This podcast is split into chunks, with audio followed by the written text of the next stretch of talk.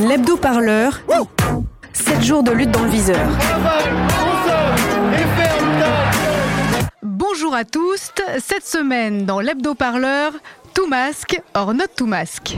Au rayon des mesures gouvernementales, il est parfois difficile de s'y retrouver.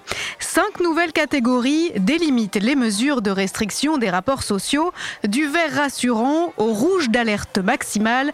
L'impact de l'épidémie sur les vies quotidiennes est radicalement différent.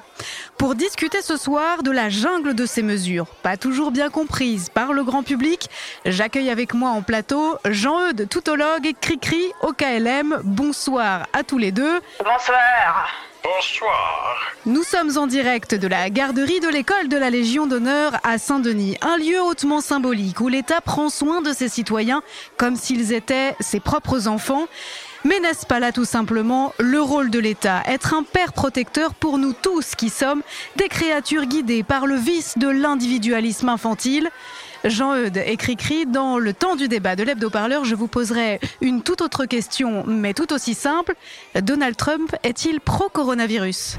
Notre grand entretien ce soir, Kitty von der Leyen, qui est l'heureux élu Eh bien, c'est Olivier Véran, ministre de la Santé, mais surtout petit père des peuples avant tout. Merci Kitty von der Leyen, notre seule et unique journaliste de la rédaction. Vous le soumettrez bien sûr au feu roulant de vos questions aussi prémolaires qu'incisives.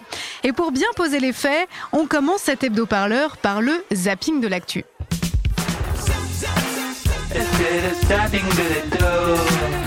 Le passage en zone d'alerte maximale supposera que les habitants de Paris et de la Petite Couronne réduisent temporairement leurs interactions sociales. Plus de fêtes de famille, plus de soirées, fermeture totale des bars. Ah bah ça me ferait mal. Olivier Cambon, propriétaire de ce café, a décidé de rester fermé toute la journée car pour lui, le flou est général. Nous, on a une licence café-bar. On peut servir des boissons alcoolisées accessoirisées d'un repas. Qu'est-ce qu'un repas? Est-ce que je peux servir des cafés? Est-ce que je peux pas servir de café? Je sais pas quoi faire. Des interrogations auxquelles pour l'instant il n'arrive pas à trouver de réponse satisfaisante. Avant les mesures de restriction à Paris, il y a eu les mesures de restriction sanitaire à Marseille. Et vous croyez que c'est les restaurateurs qui font qu'il y a le Covid qui se déplace Mais c'est n'importe quoi. C'est les transports en commun où les gens sont collés les uns aux autres. Et avant Marseille, il y a eu le relâchement de l'été. Et cela se ressent dans l'étude de Santé publique France. Nous sommes de moins en moins nombreux à nous laver régulièrement les mains, à tousser dans notre coude ou à utiliser un mouchoir à usage unique. Alerte coronavirus. Pour vous protéger, respectez un mètre de distance avec les gestes barrières et appliquez systématiquement les embrassades. À la une encore, de nouvelles restrictions sanitaires à Lille, Grenoble, Lyon et Saint-Étienne. Ces villes basculeront dès demain en zone d'alerte maximale pour empêcher une plus grande circulation du Covid-19. Le président de l'Ordre des médecins, Patrick Bouet, nous dit la deuxième vague arrive plus vite que nous le redoutions. Vous avez toujours la carte sur la transparence pour les Français, Olivier Véran. Est-ce que ce qui est en train de se produire, c'est cela est-ce que nous sommes en train de subir et de voir déferler sur le pays la deuxième vague de l'épidémie de Covid? Nous avons vaincu une vague épidémique. Quand je dis nous, c'est les Français, avec le confinement, avec les efforts qui ont été réalisés par les uns et les autres du maintien des gestes barrières, la distanciation sociale, la vigilance de tous les instants. Mais le virus, lui, n'a pas disparu. Il n'a pas disparu de France, comme il n'a d'ailleurs disparu d'aucun pays au monde dans lequel il s'est, il s'est installé. Pourquoi n'est-il pas question euh, d'envisager laisser le virus circuler librement? Le problème, c'est que pour qu'il s'arrête de circuler, il faut qu'il y ait au moins 50% de la population qui s'infecte. Et pour la France, selon la létalité, c'est-à-dire la proportion de personnes qui décèdent une fois qu'elles ont été infectées, ça représente de 100 à 450 000 morts. Non, non, mais nous, on n'est pas fixés. On propose ça, ce qui compte, que ce soit un peu marrant, quoi. Et puis pour vous, ça vous fait rigoler un peu. C'est pas bon de rester enfermé dans votre KGB à glander toute la journée. Bonsoir à tous, soyez les bienvenus dans ce 19-20. Plus de contrôle dans les villes où le port du masque est obligatoire, 700 amendes dressées chaque jour, des CRS envoyés en renfort à Bordeaux, des patrouilles de policiers nationaux et municipaux à Lyon. Le temps de la pédagogie est fini. Comme c'est intéressant Une fois les mesures en place, fermeture de bars, télétravail et bien sûr port du masque obligatoire, il s'agit de bien contrôler la population.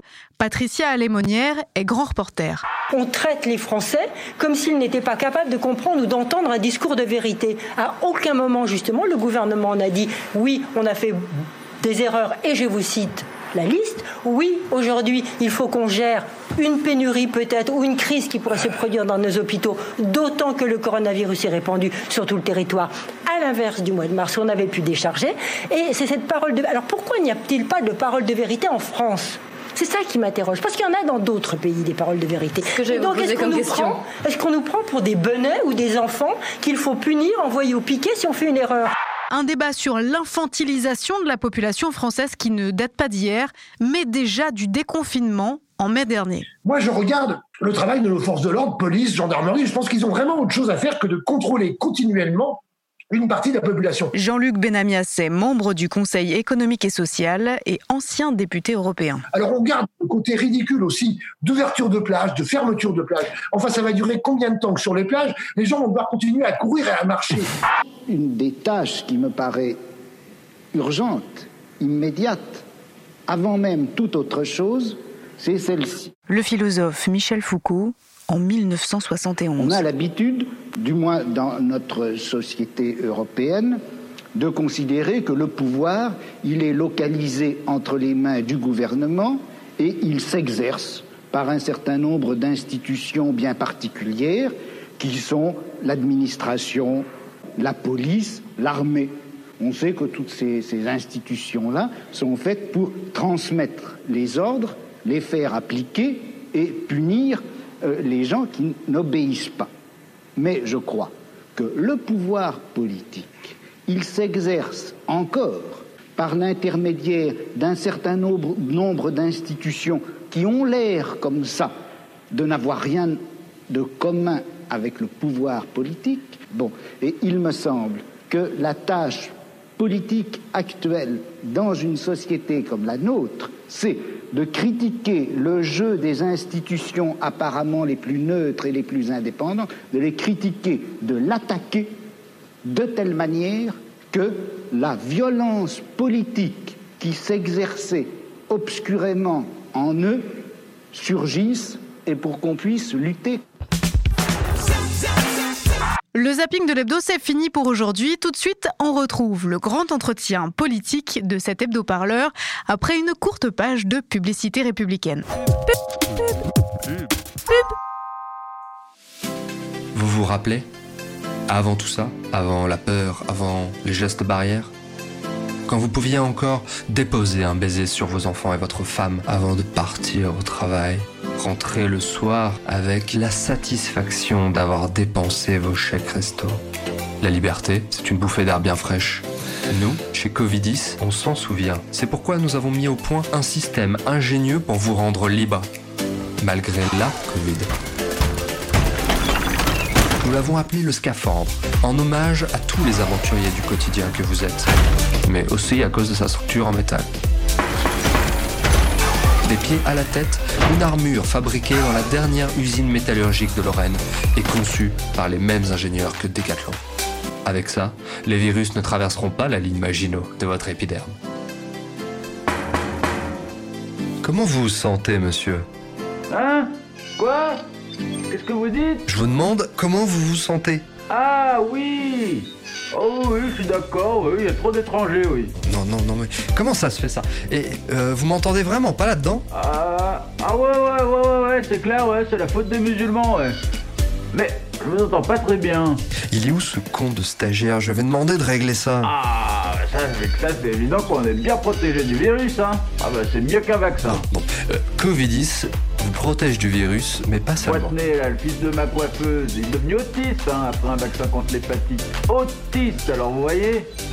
Eh oh Eh eh eh Eh vous allez où là? Revenez Et je vous ai pas encore parlé des francs-maçons Covid Pub. Pub. Vous écoutez toujours l'hebdo-parleur, le magazine de l'insurrection qui vient, peut-être. Vous écoutez l'hebdo-parleur. Il est ministre de la Santé, mais il est aussi une bête de cartes. Ce père de famille, que ses deux enfants surnomment affectueusement Bob, est, dit-on, imbattable au poker. Et c'est de poker menteur qu'il s'agit justement, si l'on écoute une certaine presse, lorsque l'on parle des mesures de restriction sanitaire pour endiguer l'épidémie de Covid-19. Une épidémie qui s'est abattue sur la France comme sur le pauvre monde, et ça tombe bien, me direz-vous, car la France est en effet de plus en plus pauvre. Kitty von der Leyen, vous recevez ce soir dans votre grand entretien politique Olivier Véran, ministre de la Santé. Olivier Véran, bonjour. Vous pouvez poser ce flutio, l'interview a commencé. Merci de nous avoir trouvé une place dans l'agenda du ministre que vous êtes. D'abord, une question personnelle. Quel est votre meilleur geste barrière, monsieur le ministre? Je suis allé à Genève rencontrer le coronavirus. Il m'a saisi par le bras, il m'a fait un bisou sur le front. Je l'ai repoussé en disant faut surtout pas faire ça. Ah, monsieur le ministre, comment fait-on alors lorsque l'on rencontre un ami par hasard au Jockey Club? Je ne fais pas le 15. J'appelle mon médecin traitant. Et encore une fois, je tire mon chapeau. Voilà qui est tout à fait civil. Mais plus sérieusement, monsieur le ministre, la France vit au rythme des nouvelles restrictions. N'est-ce pas un moyen de masquer votre impréparation face à la résurgence de l'épidémie? Où en êtes-vous en termes de moyens pour les hôpitaux? Que répondez-vous aux soignants en colère? Le secret, c'est d'abord la passion de votre métier. La passion d'un beau métier. On travaille sans compter ses heures. Je ne vous dirai pas autre chose. Oui, mais les moyens, monsieur le ministre, les moyens la passion de votre métier. Il ne faut pas chercher, je dirais, de moyens magiques. Je ne vous dirai pas autre chose. Très bien. Mais depuis six mois, qu'avez-vous fait? On se souvient des hôpitaux saturés, les autres malades hospitalisés voyaient leurs soins repoussés au calendrier grec. Qu'en est-il aujourd'hui, monsieur le ministre? Nous sommes capables d'accueillir et de soigner jusqu'à 29 000 malades en réanimation et 12 000, si c'était nécessaire, un jour donné. Donc cette capacité d'amplification des structures, des lits, des services de réanimation, elle est réelle. Mais elle se fait au détriment des services d'activité normale. On prend donc les mêmes et on recommence, monsieur le ministre, c'est bien cela? Euh, Je ne vous dirai pas autre chose. Bon, pour finir, une question plus large. Les Français sont-ils en état, selon vous, pour traverser cette crise, monsieur le ministre? Ils ont besoin de vacances.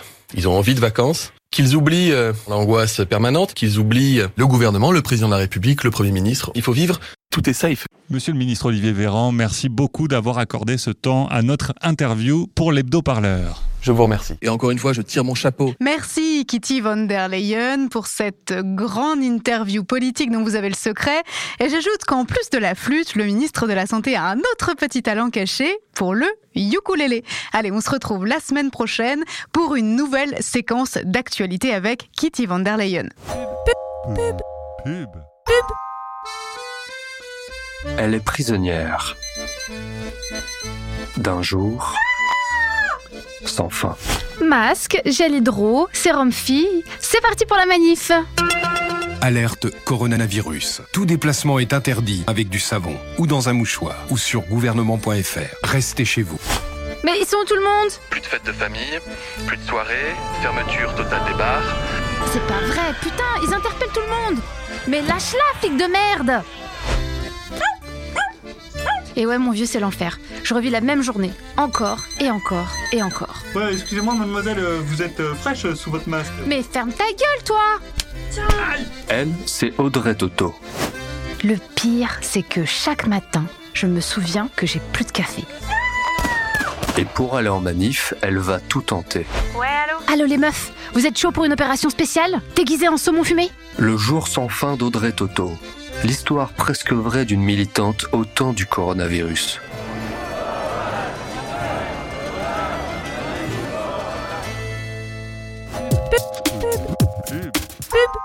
Le temps du débat de l'hebdo-parleur, c'est ce soir une question de politique internationale posée à nos experts, nos analystes en direct avec leurs hologrammes. Une question d'une simplicité biblique. Donald Trump est-il pour ou contre le coronavirus? Le temps du débat de l'hebdo-parleur. Allez, Française,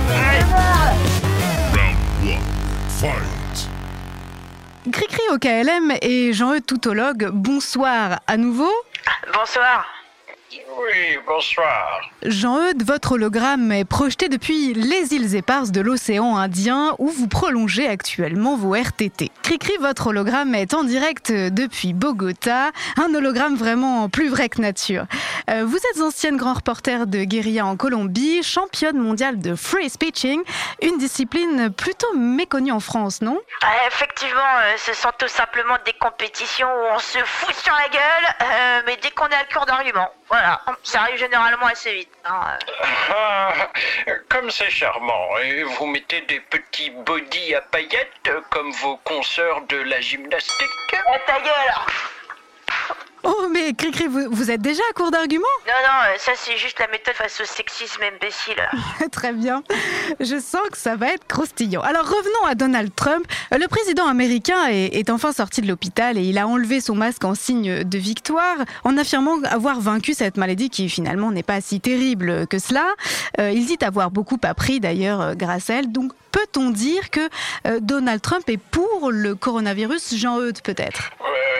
Écoutez, ce n'est pas une question d'être pour ou contre ce virus, c'est une question de l'affronter avec panache, tel Napoléon affronta l'hiver russe, la Gaule au vent et le chapeau en émoi. Ce, ce cher Donald, malgré son QI qui frise les températures hivernales à Katmandou, a eu le bon réflexe, celui d'un guerrier. Je, je soutiens qu'il faut se dresser en homme, et c'est ainsi qu'on combat le virus, pas en restant couché avec un jus de carotte. Euh, Excusez-moi, mais euh, vous avez un diplôme de médecine, vous? Ou vous êtes juste resté bloqué définitivement sur une chaîne télévangéliste? Non, parce que là... Écoutez, mon petit, euh, ce virus qui élimine les fragiles, euh, stimule les testostéroneux et qu'on soigne avec des stéroïdes, moi, en tant que scientifique, j'aime à croire que ce n'est finalement qu'une manifestation de la sélection naturelle. Je vous pose la question, vous connaissez peut-être Charles Darwin, mais bon, peut-être pas. Ouais, je pourrais aussi vous dire que le soquet de président était bien prêt à s'enfiler en demi-litre de javel au boulot pour tuer son Covid, hein, et que ses conseillers l'en aient empêché est juste une preuve que votre théorie repose sur une vision de la force décorrélée de l'intelligence. Voilà, des corrélations qui semblent vous caractériser parfaitement d'ailleurs. hein. Ce serait, je le crois, un excellent argument, mais définitivement, je préfère vous coller un pain. Allez, Françoise, bâtard Mais merci à tous les deux pour ce passionnant débat républicain. On se retrouve la semaine prochaine avec une autre question d'actualité dans le temps du débat de l'hebdo-parleur. Allez,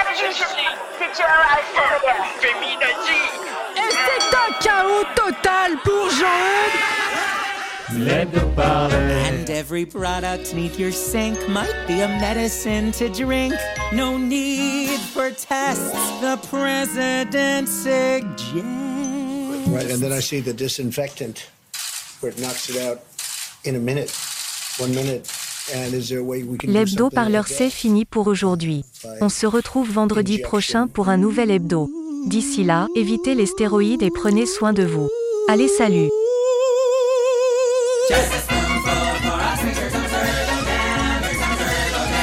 Seriously down.